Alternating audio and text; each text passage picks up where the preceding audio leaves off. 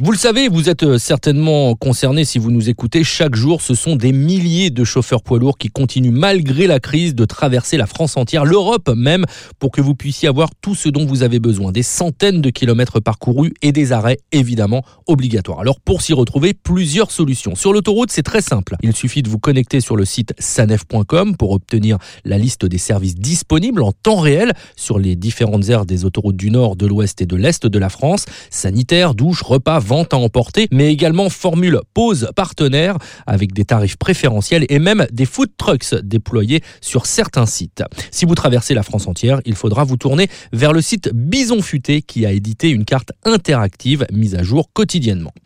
Autre carte qui vous permettra de planifier vos arrêts sur le réseau secondaire, cette fois-ci celle des principales organisations du transport routier sous le hashtag On roule pour vous. Solidarité FNTR recense les entreprises qui ouvrent et accueillent les conducteurs partout en France.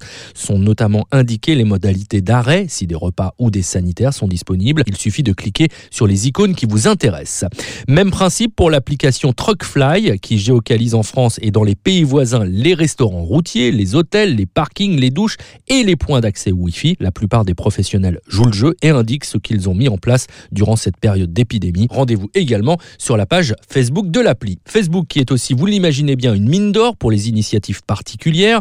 De nombreux restaurateurs hôteliers ouvrent des chambres ou encore proposent des repas à emporter. Plusieurs pages recensent ces gestes de solidarité comme les camionneurs du cœur, France Route et Resto Routier pendant le Covid-19. Notez que certains conseils départementaux ont aussi développé des initiatives. N'hésitez pas à les contacter.